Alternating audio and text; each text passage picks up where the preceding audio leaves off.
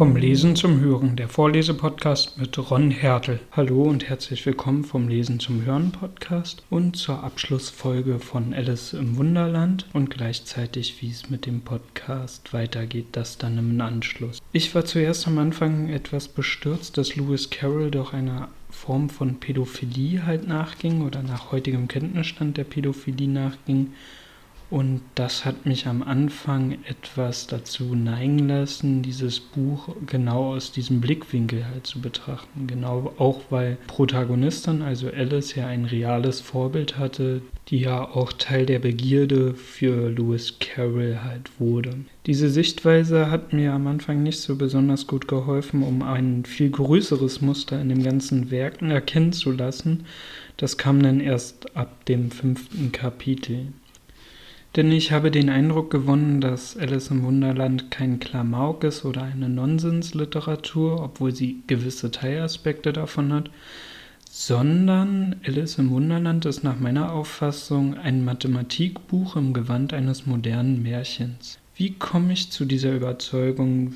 Weil wir hier sehr, sehr viele Anspielungen auf Mathematik halt haben, die aber nicht mit mathematischen Formeln halt umschrieben worden sind, sondern in Form der Geschichte an sich. Um ein paar Beispiele dafür zu geben, habe ich mir halt äh, zu jedem Kapitel mal ein paar Notizen gemacht, die ich jetzt mal in dem Sinne vortragen möchte. Also im ersten Kapitel, das steht für mich halt unter der Überschrift halt Einführung. Dort wird man in diese Geschichte eingeführt und es gibt, glaube ich, auch einen indirekten Hinweis, um was es sich hierbei handelt. Nämlich Alice sagt oder halt betrachtet dieses Buch ihrer Schwester und sagt, und was nützen Bücher, dachte Alice, ohne Bilder und Gespräche. Zitat Ende. Stellt man sich genau die Frage, was sind denn eigentlich Bücher ohne Bilder und ohne Gespräche darin, dann wird einem relativ schnell klar, dass es sich hier nur um eine eingeschränkte Form von Büchern halt handeln kann. Und mir spontan fällt im Grunde auch fast nichts weiter ein als ein Mathematikbuch. Bei Bildern mal abgenommen, vielleicht von einem Funktionsgraphen. Aber einen wirklichen Dialog hast du nicht bei Elementar-Mathematikbüchern, so will ich das mal so sagen. Dann haben wir das Eintauchen in den Kaninchenbau. Das würde ich halt auch immer noch als Einführung in die mathematische Welt halt betrachten. Und ja, da taucht Alice in ihrem Roman in eine andere Welt an und oft werden Mathematikbücher auch damit angeleitet, dass Mathematik eine Form von anderer Welt halt sei. Gleichzeitig verlangsamt sich die Zeit oder dreht sich halt um in, beim Fall in den Kaninchenbau was ja auch wieder für Mathematik halt indirekt stehen kann, weil Mathematik, also in der Mathematik spielt Zeit halt keine Rolle. Ja, es ist eine physikalische Einheit, die Zeit, die in der einfachen Mathematik einfach keine Rolle spielt. Betrachten wir uns also das zweite Kapitel, dort haben wir halt Größe als ja so Leitmotiv. Also Alice isst halt Kuchen oder trinkt halt etwas und wächst in unvorstellbare Größe oder schrumpft unvor ins Unvorstellbare Kleine. Und das sind halt klassische Beispiele für Grenzwertberechnungen, ja, wenn etwas gegen unendlich halt strebt oder geht gegen Null halt strebt. Ja, und das sind Formen von der Mathematik. Im dritten Kapitel, dort geht es ja um das Kaukusrennen. Das steht für mich als unter der Überschrift ähm, Logik versus Faktenwissen.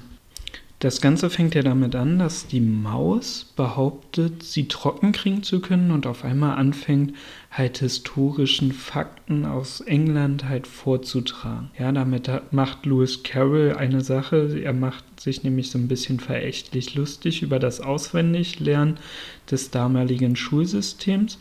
Und gleichzeitig zeigt er halt auf, dass durch reines Auswendiglernen von Fakten gewisse Probleme nicht beseitigt werden können.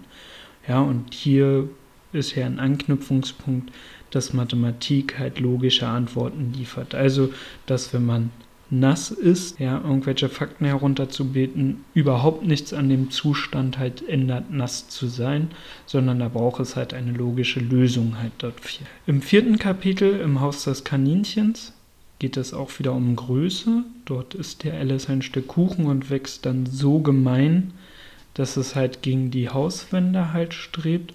Und da können wir halt so ein begrenztes Größenwachstum halt nehmen. Ja, es tendiert gegen einen gewissen Wert. Das könnte man auch als mathematische Funktion oder beziehungsweise auch Grenzwert halt ansehen.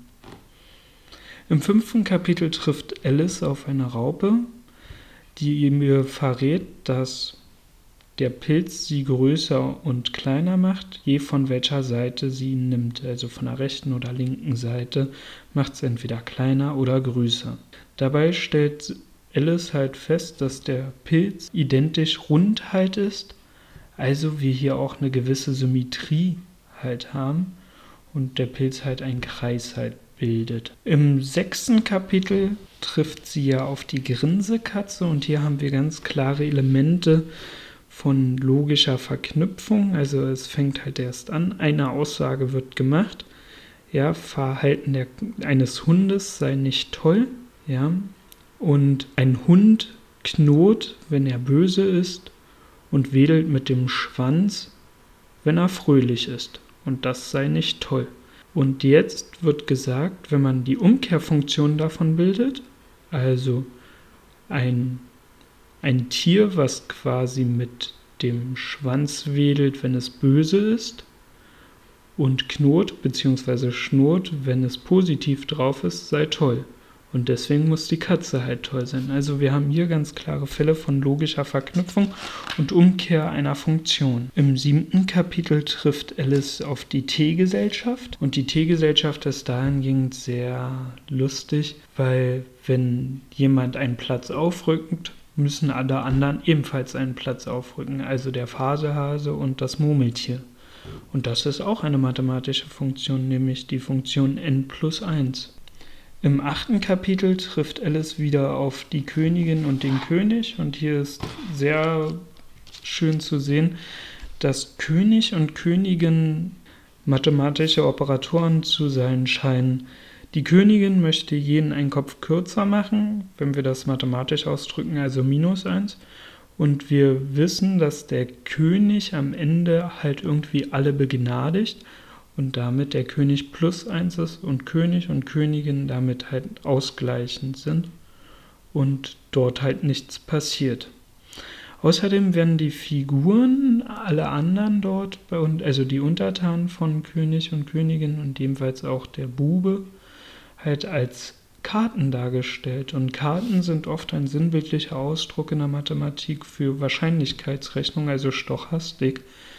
Und ja, dieses Prinzip finden wir ja in sehr vielen Kartenspielen halt wieder. Im neunten Kapitel unterhalten sich Herr Alice und die Herzkönigin etwas intensiver und dort kommt es zu einer Situation, dass ein Zusammenhang immer auf eine andere Weise erklärt wird und doch aufs gleiche Ergebnis halt führt.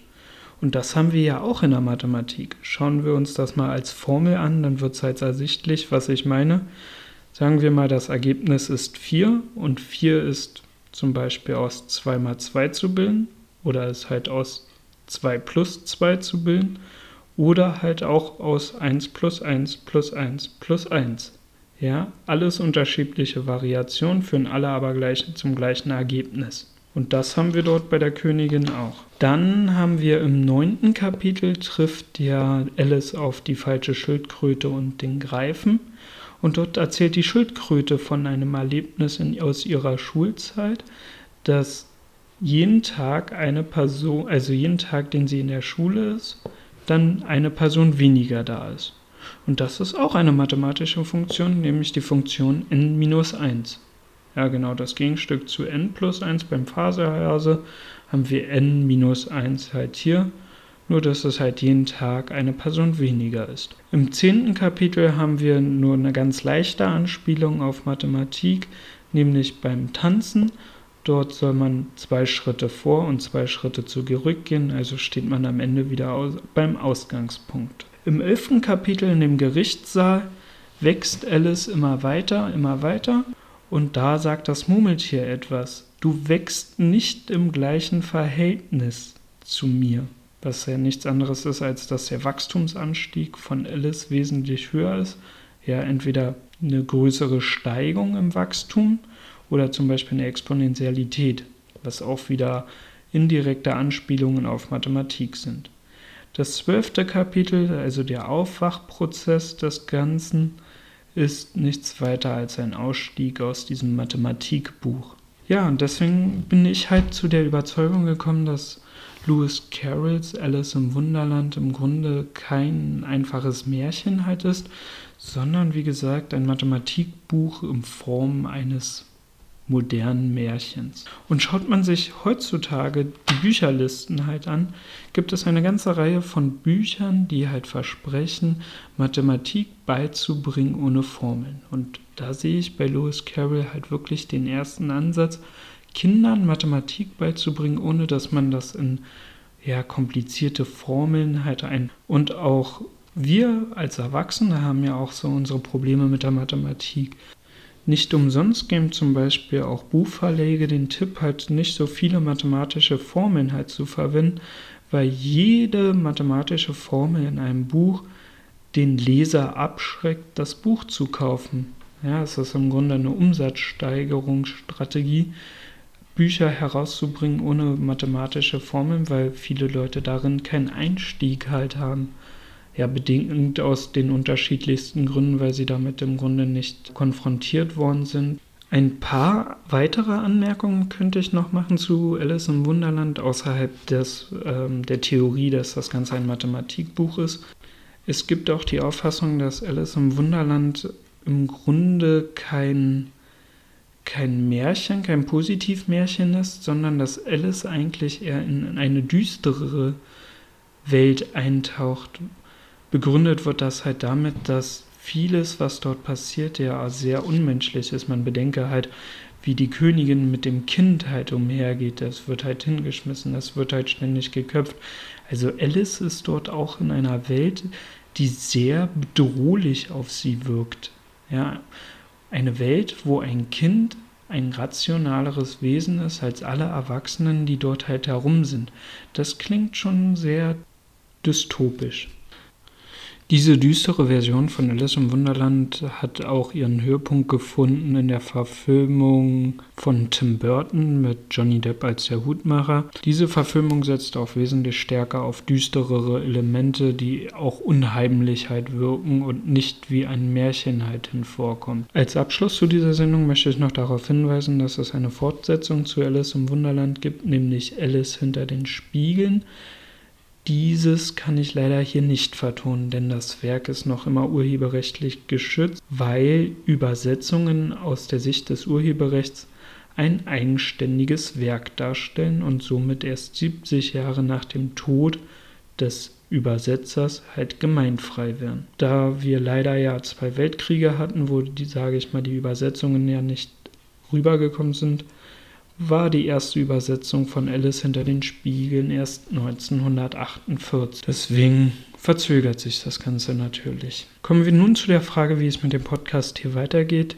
Ich möchte natürlich weitermachen. Mir macht das ja unheimliche Freude. Außerdem beschäftige ich mich endlich mal mit ein paar Klassikern, die ich schon eine ganze Weile vor mir herschiebe, weil ich nie wirklich die Gelegenheit gefunden habe, mich damit intensiver auseinanderzusetzen. Die weitere Absicht ist, zu diesem Podcast noch eine Webseite zu bauen mit eventuellem Gästebuch, wo man mir Feedback halt hinterlassen kann und man mir auch Vorschläge machen kann, welches Werk ich als nächstes lesen soll.